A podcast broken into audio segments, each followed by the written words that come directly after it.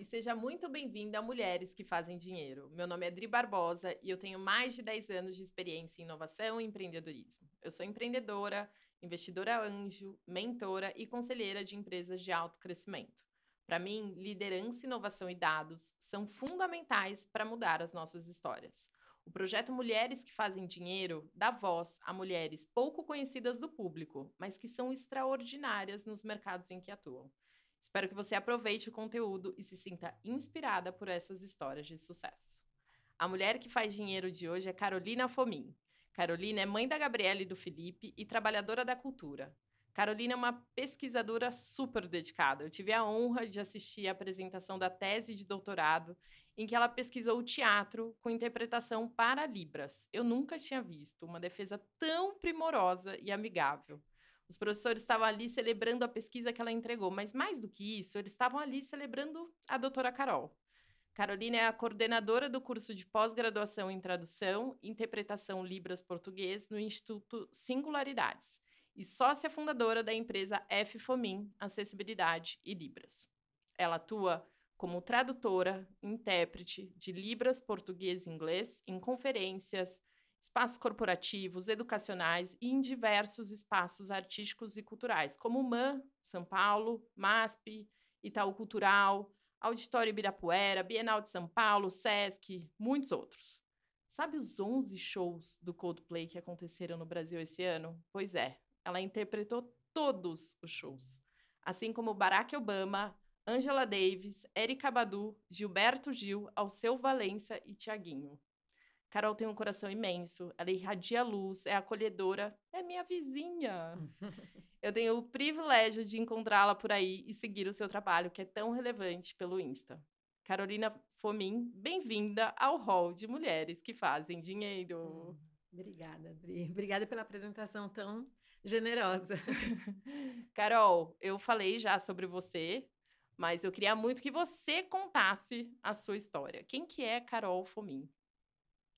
Dri, essa é uma pergunta difícil. Você já começa assim com uma pergunta babada. É, eu fico pensando, quem é Carol Fomin, né? Eu sou, acho que eu sou muitas coisas, mas eu acho que eu sou uma pessoa que gosta de projetos, e que vai atrás deles e que gosta de realizar os projetos. Então, eu sou muito movida a projetos. Uhum. E, e eu acho que eu também sou uma pessoa que gosta de construir pontes.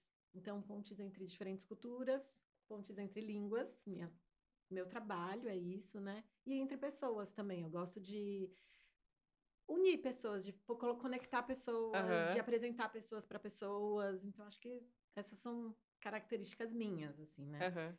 E quando eu penso em realizar projetos, eu gosto de realizar eles bem feitos. Então eu vou Ótimo. até o final, assim, sabe? Pra, da melhor forma que eu posso que eu posso ser, assim. Uhum.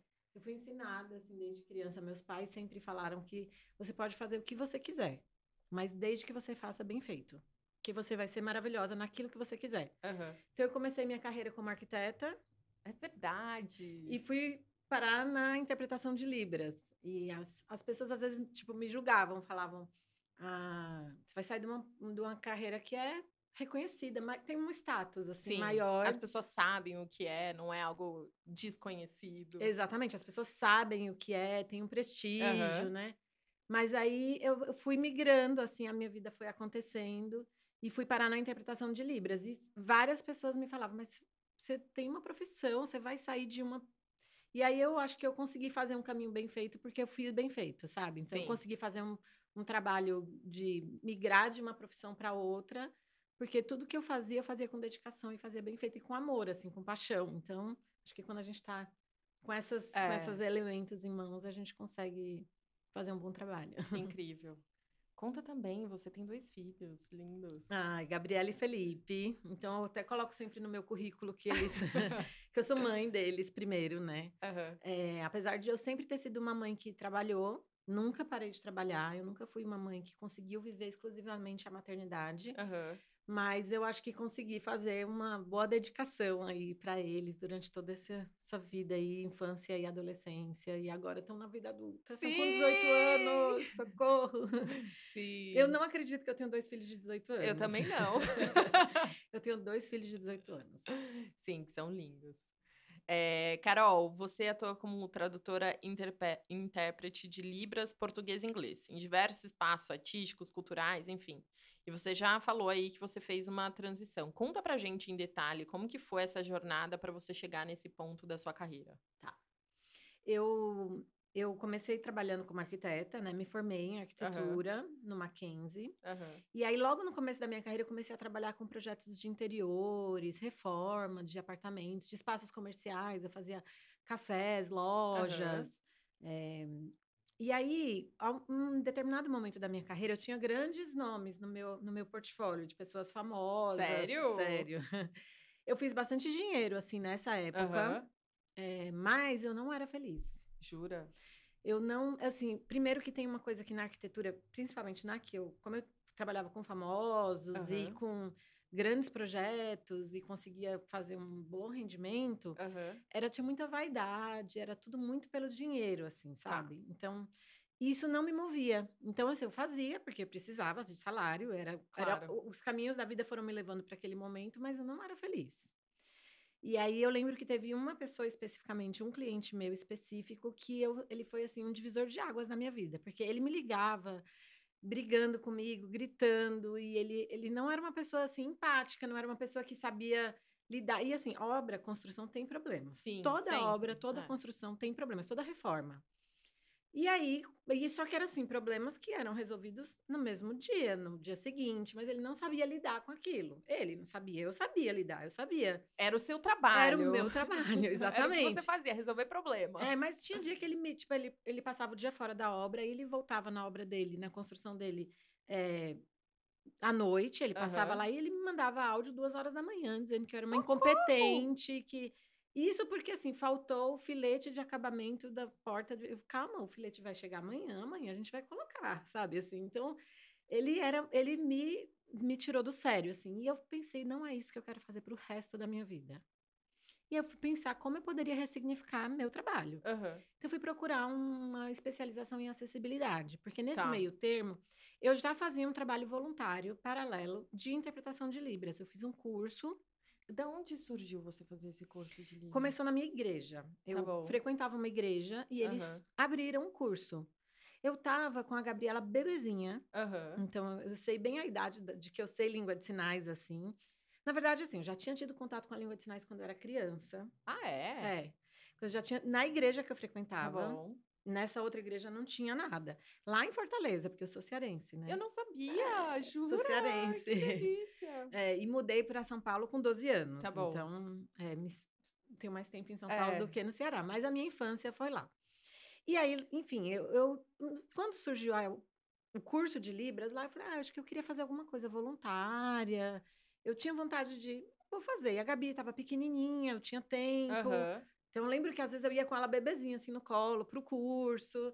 E aí fiz o curso de Libras, mas aí eu fiz amigos surdos, conheci o professor e eu era muito interessada. Foi tipo um novo horizonte para mim. Eu sempre tive interesse por línguas. Tá. Eu sempre fui bilíngue. Tá bom. Eu sempre soube inglês, porque uhum. morei. A minha primeira língua que eu aprendi foi inglês. Ah, é? Porque os meus pais moraram nos Estados Unidos. Quando eu tinha um mês, eles mudaram para os Estados tá Unidos. Tá até os três anos. Ou seja, é sua primeira língua. É, a minha primeira é língua. É inglês. Aí mudamos para Fortaleza, né? Uhum. Mudamos para o Brasil, para Fortaleza.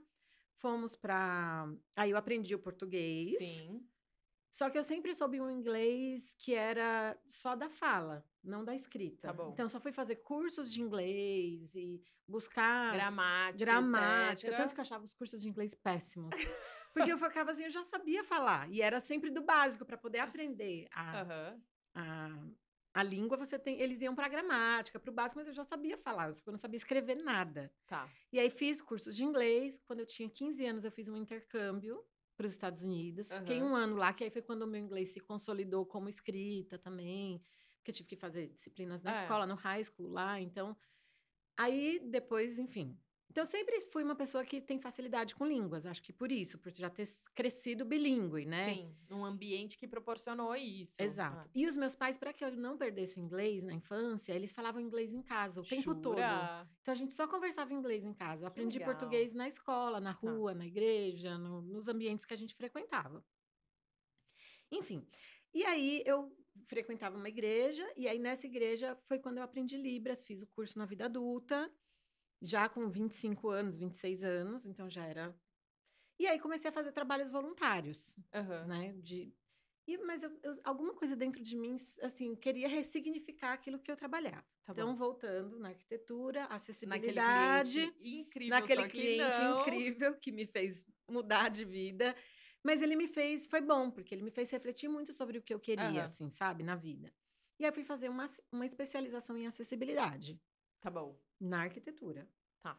Então, trabalhei com isso um tempo, me interessei muito pelo assunto e pensei que eu podia unir as duas coisas. Aquele que já estava voltado, né? Que é- já era um trabalho voltado para pessoas com deficiência. Sim. E aí a gente tem as pessoas com deficiência na questão de comunicação. Aham. Então, na verdade, veio para agregar. E aí, eh, com o curso de acessibilidade que eu fiz, eu fui um dia fazer uma, uma, uma- um curso, uma aula sobre Aham. acessibilidade em espaços culturais. E aí, nesse curso de acessibilidade em espaços culturais, eh, eu fui no MAN. Teve um dia de atividade no MAN, no Museu de Arte Moderna de São Paulo. Nesse dia especificamente, não tinha intérprete de Libras e eles tinham um educador surdo lá. Putz. E eu, eu já era intérprete voluntária em outros Aham. espaços, mas nunca tinha feito isso profissionalmente. E esse, esse surdo que estava lá é um surdo que é o Léo Castilho, que é meu amigo até hoje, mas ele é um surdo famoso na comunidade surda. Tá. E aí um, meu- um amigo meu veio falar, sabia que eu era intérprete, falou, Carol, vai lá, interpreta para ele. Falei, gente, mas é o Léo Castilho, eu não vou conseguir interpretar para ele, eu sou uma intérprete voluntária de igreja, eu não sou uma intérprete profissional. E de arte. E de cultura. E de arte, de Porque cultura. pode ser um contexto diferente também. Totalmente, era É. totalmente outro contexto do Aham. que eu não estava habituada. Eu conhecia de arte e cultura pela minha experiência Sim. como arquiteta, como profissional, Aham. mas não como intérprete, né? Não, não atuando nessa área. E aí esse foi um dia muito diferente, porque a gente teve que interpretar tanto da Libras para o português, como da- do português para Libras, porque são as direções de língua. Então eu tive que interpretar a palestra que estava sendo falada em português, Tá bom. passar para a língua de sinais Tá bom. tá? E aí depois eu tive que fazer o contrário, porque o Léo, que é o- esse educador surdo, foi fazer uma visita guiada pelo museu. Tá bom. E tinham algumas pessoas cegas na plateia que estavam no curso também. E aí eu tive que aquilo que ele falava em língua de sinais passar para o português. Tá bom. Português oral, falando Aham. aquilo que ele estava falando em língua de sinais, aquele que ele produzia em língua de sinais, eu falava com a minha voz. Que desafio. Foi um desafio em tanto. E eu, assim, não era uma intérprete profissional. Então eu fiquei assim, tremendo nas bases, mas fui. E eu acho que eles gostaram de mim, porque aí depois a coordenadora do museu veio falar comigo, a Daina, que eu- até hoje é minha amiga. Ela veio falar comigo e falou: Carol, a gente adorou você.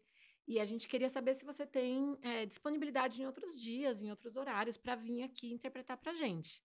Aí, infelizmente, hoje a gente não tem como te remunerar, porque a gente não estava com isso previsto. Era o Aham. curso que tinha que ter remunerado. Eu falei, não, imagina. Eu já era uma intérprete voluntária. Então, para Aham. mim, tava tudo bem ser Tava voluntária. criando ali a base. É, e eu não tinha noção, assim, Aham. ainda, assim, do- de coisas profissionais, de o que que é, né? A profissionalização da, da- do tradutor e intérprete de Libras. Eu não tinha essa, Que ano que conceito. foi isso, Carol? Acho que foi em 2005. Tá. 2005, se eu Tá não me engano. Enfim, eu tinha um ano e meio, não, 2006 por aí. Eu tinha um Tá ano e meio de trabalho Tá. voluntário, assim, sabe? E aí, enfim, para resumir uma longa história, eu comecei a trabalhar com eles. Naquele dia, ela me deu um monte de catálogo de, de arte que eu amei. Foi melhor do que qualquer presente, porque eu tenho alguns livros até hoje que eram de artistas que eu adoro, que já tinham exposto no museu. Aham. Então, ela me deu um. Eu voltei para casa com uma pilha de livros de arte, então, para mim foi ótimo. E depois eu comecei a trabalhar, só que eu trabalhava lá como um hobby remunerado, Tá bom. porque eles me pagavam Tá. e eu amava, porque eram oficinas de arte, eram. Eu lembro que uma, da- uma das primeiras Você oficinas. tava foi uma trabalhando, mas oficina- você tava consumindo também. eu estava né? consumindo, eu estava aprendendo. E arte e cultura tá dentro de um espaço de museu era o meu ambiente confortável também, Aham. assim, né? Eu que vinha da arquitetura, então vários artistas que eu tinha estudado, tinha exposição deles, períodos históricos do movimento artístico. Uma dos primeiros eh, exposições que eu participei, assim, como intérprete, e eu tinha aula com os curadores das exposições. Então eu amei, assim, eu, Aham. eu estava apaixonada, encantada por aquele universo, assim. E aí disso fui começando a. Meu hobby remunerado foi começando a ganhar mais tempo da minha vida. Uhum. E mais, mais espaço, energia. mais energia. Eu saía de alguns projetos para poder fazer aquilo, porque era, eu via que era aquilo que me motivava, assim. Uhum. E aí foi indo, assim, eu fui entrando nesse mundo, fui recebendo indicações para trabalhar em outras instituições culturais, fui fazendo outros contatos, e aí foi indo, assim. Ai, que incrível! É. Ter o inglês me ajudou bastante, né, para ter contatos com pessoas é, que, enfim, a gente tem poucos intérpretes que fazem do inglês para Libras e da Libras para o inglês. Então, eu tá. comecei a ganhar outros espaços também, outros. E será que se a Carol não estivesse aquele dia, talvez demorasse mais uns cinco anos para isso acontecer, né? Acho que sim. Acho que talvez demorasse Nossa. um pouco mais para isso acontecer. Mas acho que, de certa forma, a língua de sinais me apaixonou de um jeito que eu que acho que eu teria empurrar. ido de, de um jeito uhum. ou de outro. Talvez eu não teria caído nos mesmos contextos, mas eu acho que eu teria buscado outros cursos, outras especializações. Acho que não para você, o que eu quis dizer é talvez para o MAN demorasse mais uns cinco anos para alguém fazer isso. Pode ser, né? é, pode ser. Nossa, que incrível, tô arrepiada, Carol. Uhum. É... Você hoje tem o trabalho como tradutor e intérprete, né? E você fez especialização, fez mestrado, é doutora, é... e hoje é coordenadora do curso de pós-graduação em tradução, e interpretação Libras Português no, no Singularidades, né? Isso. né? E tem a sua própria empresa, que é a F Fomin Acessibilidade Libras. É, como que esse papel academia, é, tradutora, intérprete, como que é conciliar isso e como que, como que isso se complementa? Tá. Eu acho que como eu não foi a minha primeira formação como tradutora intérprete uhum. e como eu falei que eu gosto de fazer as coisas muito bem feitas, eu fui atrás de outros cursos, porque eu tinha feito um curso básico de Libras tá na bom. minha igreja, uhum. que tinha um olhar muito mais assistencialista, mais voltado para ajudar o outro. E como eu estava virando aquilo a minha profissão, eu senti vontade de estudar mais. Então, aí que eu fui fazer. fiz a pós em acessibilidade, e aí, na sequência, eu fiz uma pós em tradução e interpretação de Libras. Uhum. Da pós, eu falei, ah, eu quero entender melhor essa teoria, o que que é. Esse, eu fiquei muito... Eu sentia falta dessa formação básica. Tá né? De, de, de, entender de onde está vindo isso. De onde está é. vindo. É. E processos que a gente faz na prática, na pós eu descobri isso. Tem coisas que a gente fazia, elas têm nome, existe uma estratégia, tem toda uma ciência Por dos trás. estudos da tradução e da interpretação. O que, que é isso? O que, que é fazer isso? Versar de uma língua para outra. E eu fui atrás. Aí fui para mestrado e depois para doutorado. E aí, nesse meio caminho, a, após onde eu estudava, onde eu estudei, uhum. me chamou para ser professora de uma disciplina e depois me chamou para ser coordenadora do curso. Então, hoje eu estou na coordenação desse curso e acho que um pouco motivada por isso, assim, por sentir falta dessa formação básica, querer que outras pessoas também replicar isso, é, né? também tenham oportunidade, assim, porque foi um divisor de águas na minha vida após, né? Uhum. Que me deu esse esse assim, esse lugar, essa chancela de que sou realmente uma profissional da área. Uhum. E aí de lá eu fui me aprofundando mais, mas eu acho que eu consegui ver um pouco mais sobre, menos sobre o olhar do tô fazendo é, boa ação ou, uhum.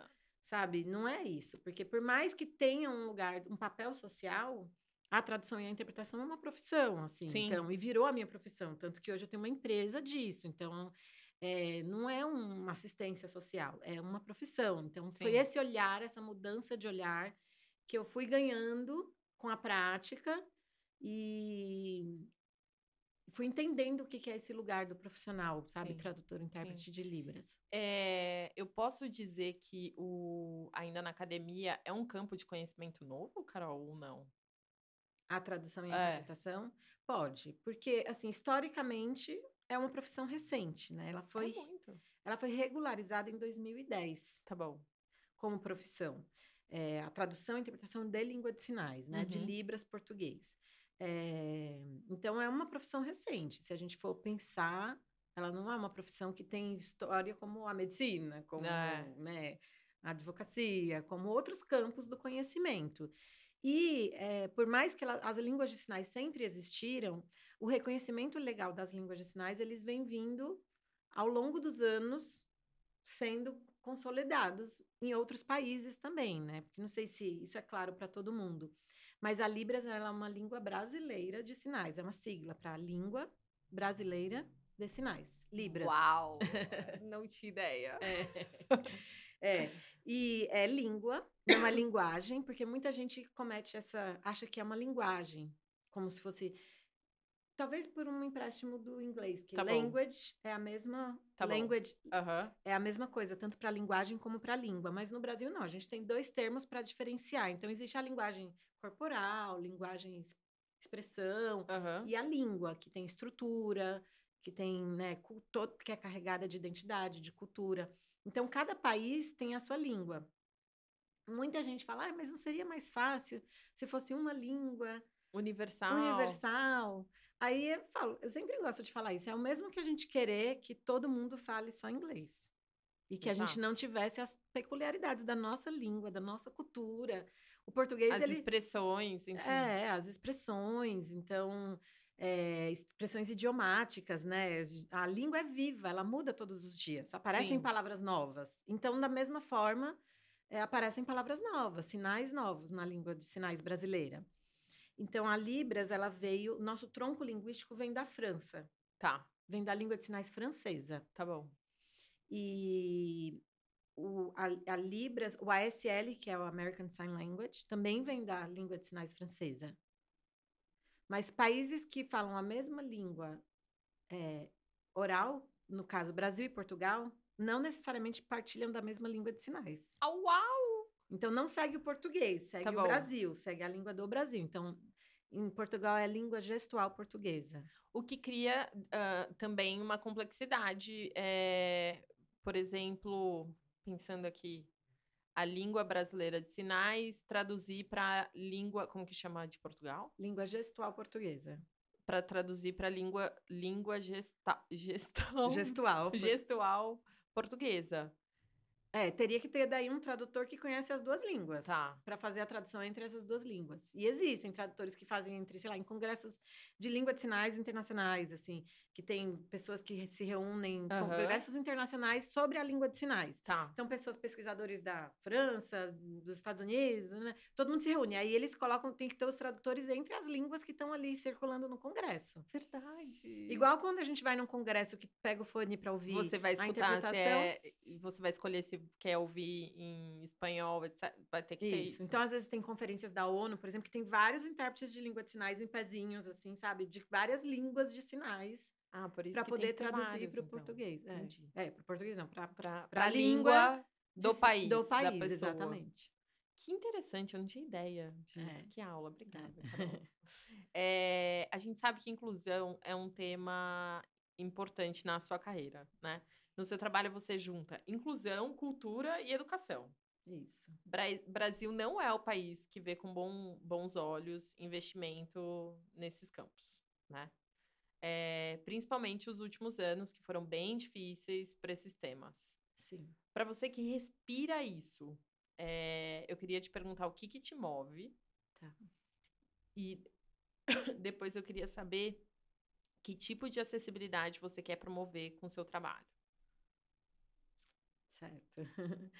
É, eu, eu penso que realmente nos últimos anos a gente teve bastante dificuldade com os cortes de verba na área da cultura, com um olhar muito assistencialista para as pessoas com deficiência. Então, é, apesar das pessoas terem visto é, a primeira dama, a ex-primeira dama, Sim. sinalizando ali naquele primeiro dia da posse, né? Que é ótimo. Que foi ótimo, deu uma super visibilidade, uhum. assim, para a língua de sinais. Uhum. E é isso que a gente quer, conquistar espaços e, e dar essa visibilidade para a língua de sinais. As iniciativas públicas que foram no feitas, entanto... as políticas públicas, exatamente, foram totalmente de desmonte, de desmonte da profissão do, tra do tradutor intérprete de língua de sinais, de desmonte da educação e da cultura. Sim. Então, foram desafios, assim, muito grandes de se manter firme e naquilo que a gente acredita e de também não parar de militar contra, assim, contra esse desmonte, uhum. né? Então, de lutar por esses direitos já conquistados que não podem ser que não podem retroagir. Não podem retroagir. Tem passos que a gente dá que a gente não pode mais voltar atrás, né? Então, é, foi assim, momentos de resistência mesmo, de continuar ali lutando por aquilo que a gente acredita. É, no entanto, é, é, isso. Tem coisas que tem passos que a gente deu que não consegue mais voltar atrás e que existem leis que foram publicadas anteriores a esse governo e que, por exemplo, a Lei Brasileira de Inclusão, né, que chancelam e que nos dão suporte técnico e aparato para exigir que a língua de sinais esteja presente nesses lugares e que de fato a inclusão é algo que já está dada, uhum. que a gente uhum. não pode mais voltar atrás. Não é uma escolha. Não é uma escolha. Mas aqui no Brasil, é preciso fazer justiça que a gente também não está atrás de outros países do mundo. É bom saber, é. conte mais. Na área da inclusão e da acessibilidade, a gente tem passos importantes, assim, como o reconhecimento da Libras como língua, que outros países não têm ainda. Tem muitos países que não têm é, o reconhecimento da, da língua de sinais como tá. língua, né? Da língua de sinais do seu próprio país como língua. Existem algumas. É, iniciativas na área da educação, assim, de ter escolas bilíngues, que a gente tem no Brasil e em outros países ainda não tem. Então, a tá. gente, quando vai para congressos e etc., eu sempre falo, a gente não pode ter aquela, sabe, síndrome, síndrome do, do, cachorro, cachorro vira-lata, de achar que a gente está lá atrás. Não, quando eu vou, eu sempre vou para mostrar aquilo que a gente tem, aquilo que a gente já avançou e, e quanto que já foi feito, assim, sabe? Então, acho que a gente já está passos, assim, na frente. Claro que a gente nunca está satisfeita, a gente sempre quer mais. Eu gosto de dizer que a gente tem que ir atrás da realidade que a gente quer. Né? Então, não, não a partir daquilo que já está dado. Então, por exemplo, a gente tem as leis, as iniciativas, mas ainda não é suficiente. A gente quer viver uma realidade muito melhor que essa. Então, a gente tem que estar tá sempre indo e atrás como dela. como que é essa realidade que você quer viver? Então, acho que isso que me motiva, assim, de pensar numa acessibilidade ou numa inclusão ou numa participação real das pessoas com deficiência em igualdade de oportunidades. Porque o que a gente tem é uma desigualdade muito grande, né? Então, é, eu acho que quando a gente fala em, em, inclusão de pessoas diversas, independente de ser pessoas com deficiência, a gente tem outros marcadores sociais que colocam as pessoas Sim. em lugares de desigualdade, como raça, gênero, né? Nas empresas, em outros lugares. Então, a gente tem um problema grande que é das pessoas não terem a mesma oportunidade. Então, elas já começam muitos degraus abaixo. Sim. Então, as pessoas, quando olham, especialmente para pessoas com deficiência, não veem o potencial dela, veem a falta. Então, aquilo que lhe falta. Então, uma pessoa surda vão olhar que lhe falta audição, uma pessoa cega que lhe falta visão, uma pessoa com deficiência que lhe falta a questão da deficiência física, a mobilidade física. As pessoas vão olhar, vão olhar para as limitações e não para aquilo que elas têm de potência. Então, acho que falta Muito. a gente girar o nosso prisma de olhar para aquela para a potência que aquela pessoa é naquilo tudo que ela pode realizar. Tem uma amiga minha que trabalha com acessibilidade também, que ela costuma dizer que se o lugar não está pronto para receber todas as pessoas, é o lugar que é deficiente. Não é a pessoa que tem uma deficiência. Então, normalmente a gente olha para a barreira na pessoa, mas a barreira está no lugar, está na falta de comunicação, de acessibilidade. Então, as barreiras estão colocadas por conta da deficiência do espaço ou da falta de acessibilidade, não por conta das pessoas. Sim. Então, se você promover uma acessibilidade de comunicação, por exemplo, para uma pessoa surda, é, você a barreira parou de existir. A, a, o fato dela não escutar uhum. pode ser suprido pela, por uma, pela presença de um intérprete. Sim. À medida que você colocar um intérprete, a acabou. comunicação acontece e acabou. A pessoa não consegue, não tem uma mobilidade que outras pessoas têm. Se você consegue colocar uma rampa, um elevador, acabou o problema da mobilidade. Mas o que eu acho que falta na nossa sociedade é a gente olhar para essas pessoas como protagonistas. Então, por exemplo, eu estou cansada de ir em espetáculos que a gente tem acessibilidade para chegar na plateia, mas não tem para o palco. Porque as pessoas não pensam na pessoa que com deficiência como um artista. Uhum. Mesmo a gente tendo muitos artistas com deficiência uhum. por aí. Então, isso mesmo vai acontecer com as pessoas surdas. As pessoas não pensam que pessoas surdas podem ser artistas. Elas pensam só em acessibilizar a arte delas para para as pessoas surdas, entendeu? Então, eu acho que é um pouco girar esse prisma de que essas pessoas são potências em, em todos os seus diversos aspectos, tanto no trabalho como na, nas artes, no campo das artes e da cultura. Então, eu trabalho para isso, para que a gente, o meu doutorado foi também em volta disso, né? De olhar para as pessoas, é, para os surdos também como artistas, como pessoas que podem produzir arte e cultura, e não só receber ali sentados de sua cadeira. É, eu lembro, eu achei isso, isso incrível, que eu lembro que me marcou, assim, que me gerou o questionamento que era como que a gente gera, é, faz uma criação de uma peça teatral, por exemplo, participando desde o início da Hum. criação Uhum. e não depois para traduzir, Uhum. né?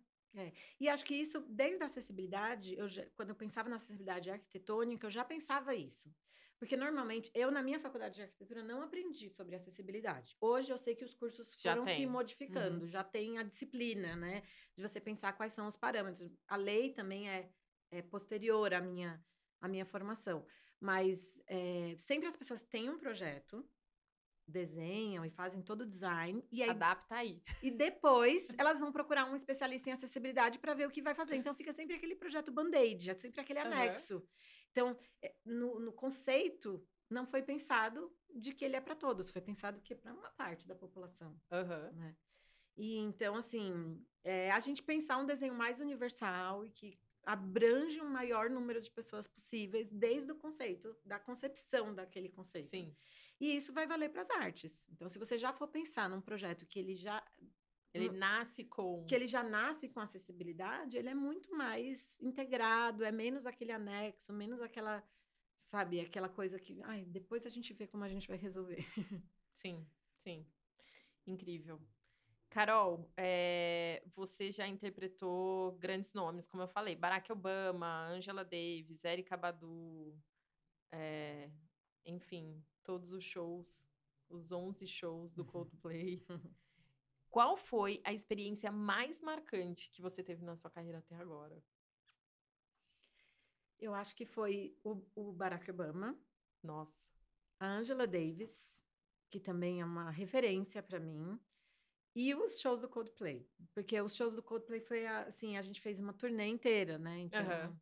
é, Foram três cidades, né? foram três cidades, foram seis em São Paulo, dois em Curitiba e três no Rio de Janeiro. Então foram 11 shows no total nessas três cidades. Foi legal, foi o desafio de acompanhar a banda, né, de estar junto na turnê e de, de seguir do começo ao fim da turnê aqui no Brasil. Foi um desafio pela, pelas músicas, pelas letras das músicas e pela melodia, pela questão de que eles não promovem eles não se preocupam em promover apenas uma um show de música, mas é uma experiência. Você foi no show, em algum show do Coldplay? Eu não? já fui, não fui dessa vez, mas eu fui no, na vez anterior que eles vieram e que já era um espetáculo o show deles. E já tinha a experiência das Já, pulseiras, do- né? as bolas. Das bolas, é. Então, assim, e eles geram toda aquela ambientação, todo aquele clima. No caso dos shows do Coldplay, tinha, os surdos recebiam uma mochila que vibrava conforme Jura? a música. É, é uma mochila que eles, eles recebiam e que eles colocam, e aí na hora que o show começa, ela tá, ela é, ela tem um- uma transmissão, uma Tá sincronia com a mesa de som, Tá bom. e aí, então, dependendo das vibrações e tal, a, a mochila vibra também, aqui conforme a música. legal. É muito legal. Então, é uma experiência, não é só né, as- a pulseira. Então, tem uma experiência visual, uma, uma experiência sensorial, a experiência da tradução. E, assim, foi um desafio também, pensar em como trazer essa experiência.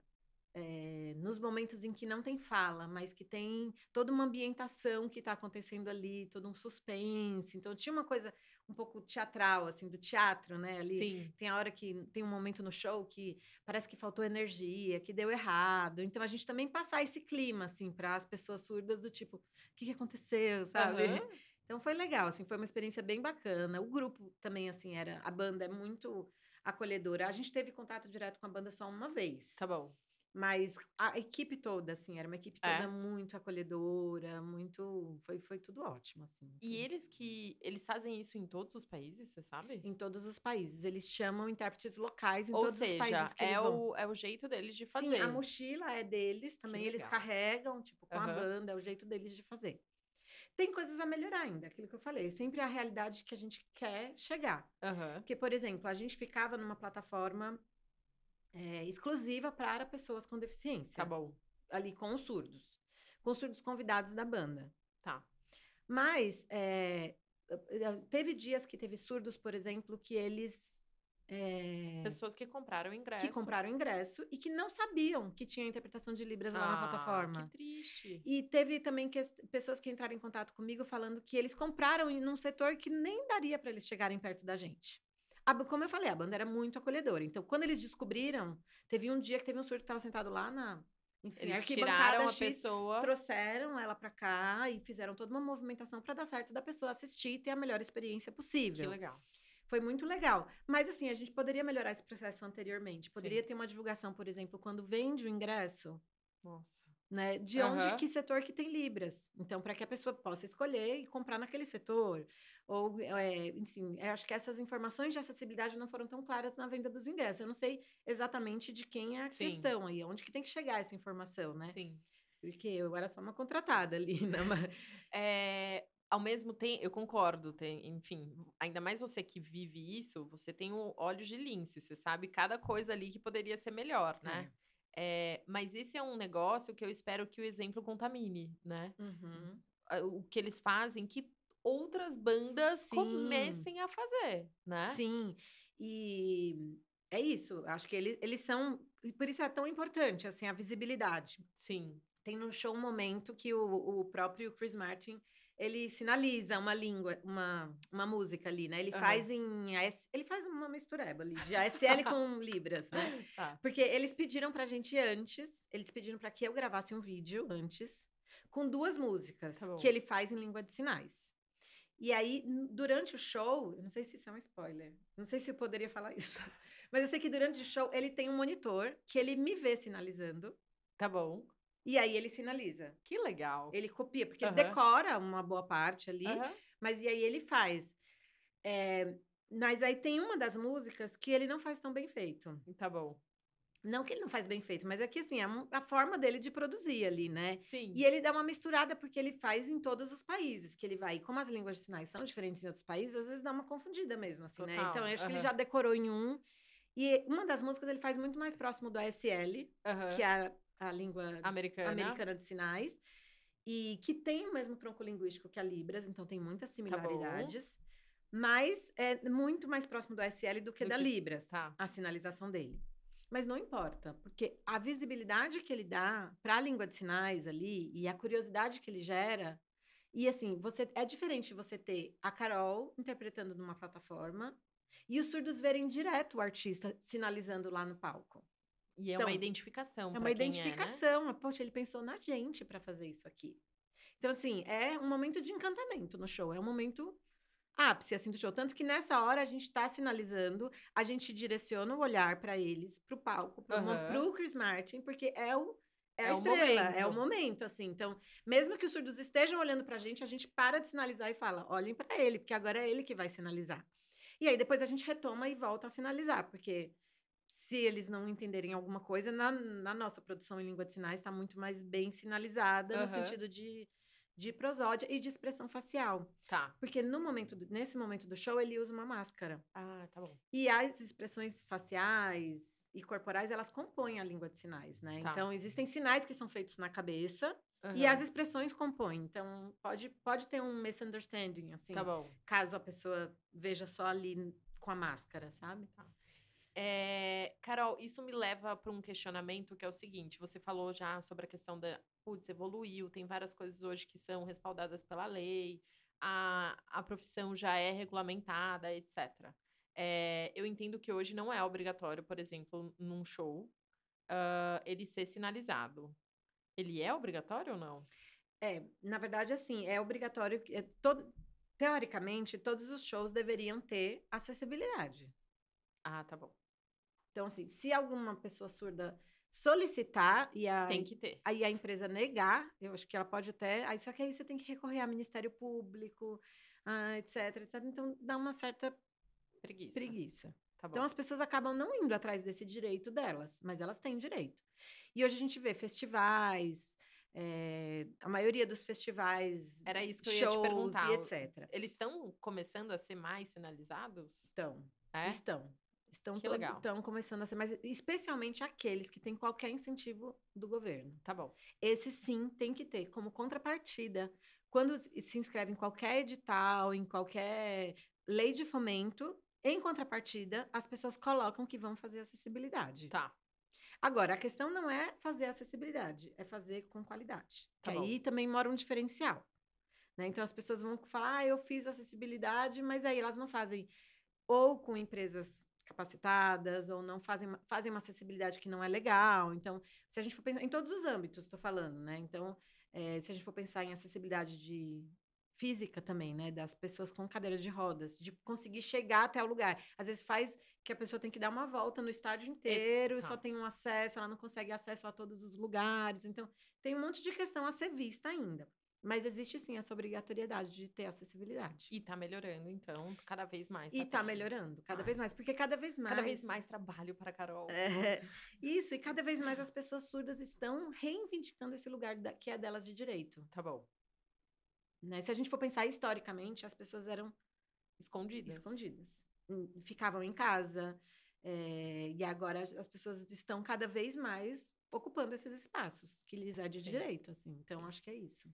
Carol, a gente avançou super no tempo e tem muita pergunta ah. boa para te fazer ainda, coisas que eu não vou conseguir cobrir, que triste. Vai ter que ter Carol parte 2. É... Falei muito, eu acho. Não, ó, então eu quero fazer uma pergunta que é icônica aqui, que é qual é o seu superpoder? Ai, meu superpoder? Eu acho que o meu superpoder é aproximar pessoas. Eu acho que é estabelecer pontes, trazer pessoas para próximo, Acho que eu sou acolhedora, então acho Sim, que eu tenho é. um, um super poder de acolhimento, assim. Acho que é isso, não sei. Muito bom. O que, que representa dinheiro para você? Dinheiro, para mim, eu acho que para nós que somos mulheres, dinheiro também é um pouco de independência, uhum. né? Pensando historicamente.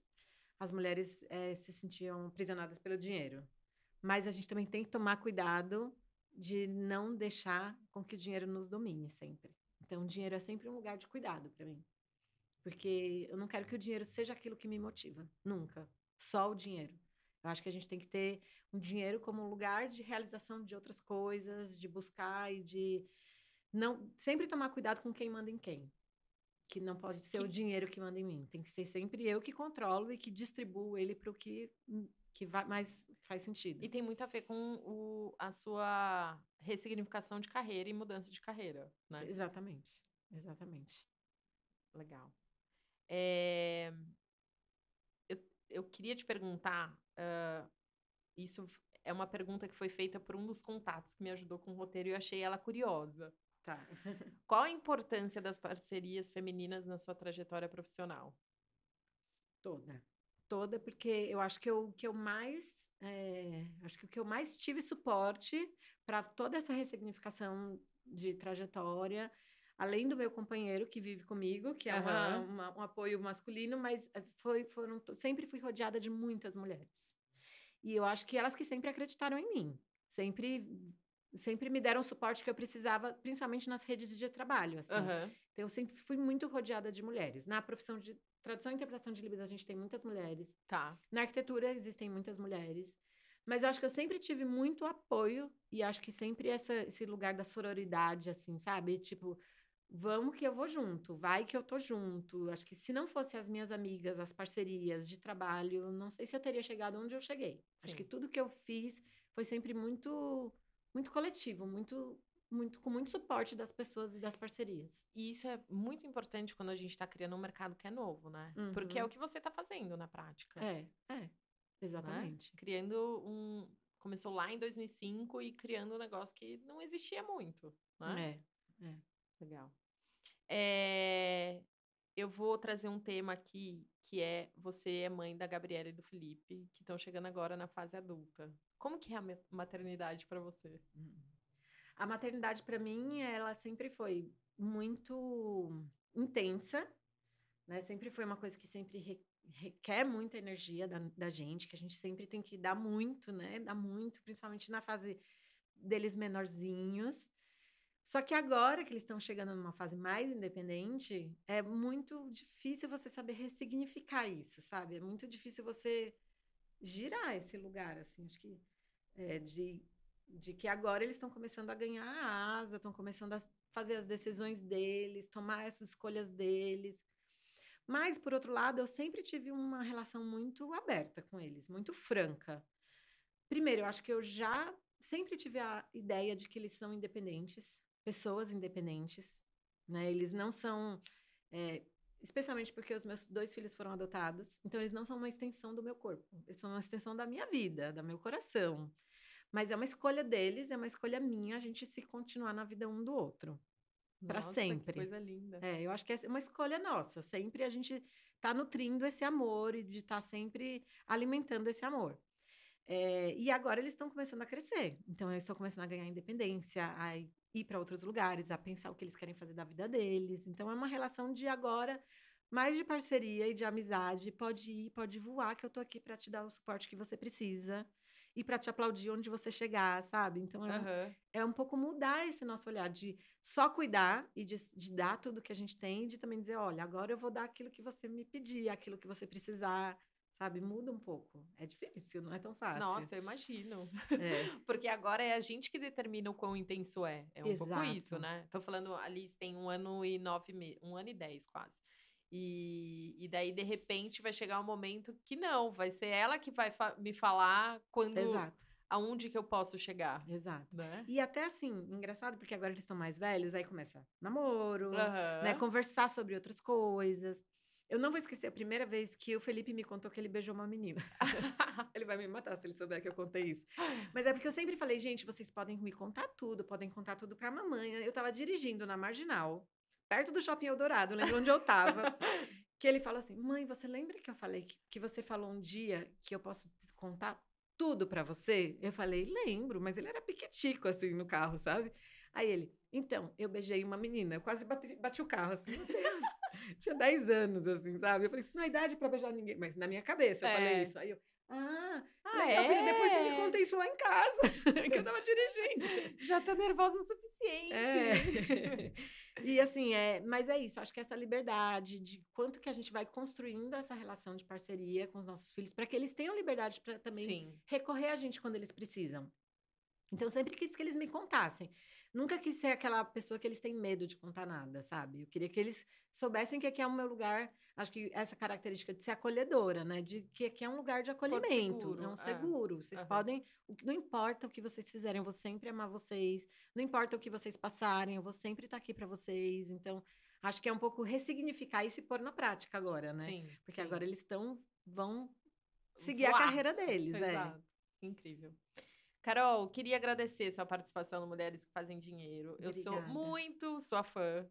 É, a gente já fez alguns projetos juntos dentro do nosso condomínio, e daí começou a relação, daí eu comecei a seguir a Carol, enfim, sou super fã do seu trabalho. Acho que cada vez mais as pessoas precisam conhecer.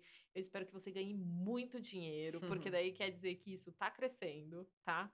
É, e que você tenha muito sucesso. Obrigada por estar aqui e contar sua história. Ah, obrigada, Adri. Eu que agradeço. Obrigada a você que esteve aqui com a gente. Não se esqueça de seguir o Mulheres que Fazem Dinheiro para você ser avisada quando sair um novo episódio. A gente está no ar todas as terças-feiras. Nos siga também nas redes sociais. A gente está no Insta, no LinkedIn e no TikTok. Carol, quais são as suas redes? Eu estou no Instagram como arroba carolfomin e no Instagram também, na minha empresa, que é o arroba ffomin.acessibilidade. Muito bom. Sigam a Carol. Obrigada. Tchau, tchau.